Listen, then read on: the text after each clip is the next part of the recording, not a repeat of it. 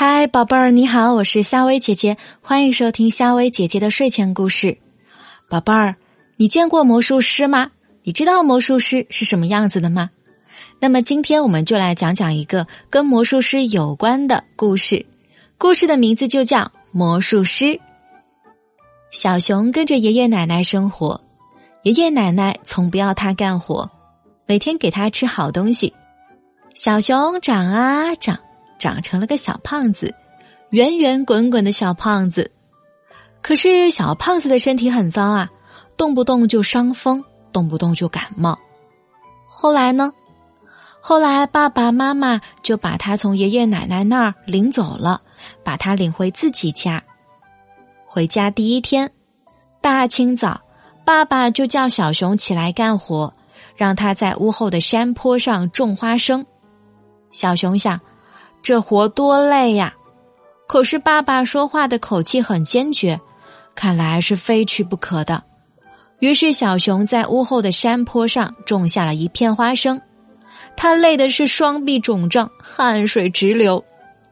回家第二天，大清早，妈妈就把小熊叫起来干活，让他在屋前的空地上种上一排枣树。小熊想。这活多累人呀！可是望着妈妈慈爱的眼睛，小熊想让妈妈高兴高兴。于是他在房前的空地上种下了一排枣树。他累的是两眼发花，腰酸背痛。在爸爸妈妈的要求下，小熊又干了好多的活儿。尽管很累，可他干得很愉快。小熊发现自己的手臂变粗了。腿也有劲儿，它变成了一个结结实实的小熊，再也不怕伤风感冒了。小熊发现屋后的花生地里，在他的照看下长得真好。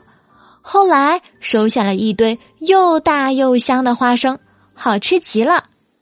小熊发现，他种下了一排枣树，第二年长出了好多好多的甜枣，不但够他们一家吃的。还送给了左邻右舍。一天，小熊拿着自己收获的花生和红枣去看爷爷奶奶了。爷爷奶奶啊，几乎都认不出他了。小熊告诉爷爷奶奶，爸爸妈妈给他找来了一个魔术师，把他的身体变好了，还给他变出了花生、红枣和其他东西。爷爷奶奶奇怪的问：“谁是魔术师啊？”小熊笑着说。累，我过去怕累，不肯干活。现在我不怕累，天天干活。累让我得到了好多东西。爷爷奶奶听了都爽朗的笑了。小朋友们，现在你知道谁是魔术师了吧？那今晚的晚安故事就到这里。我是夏薇姐姐，晚安哦。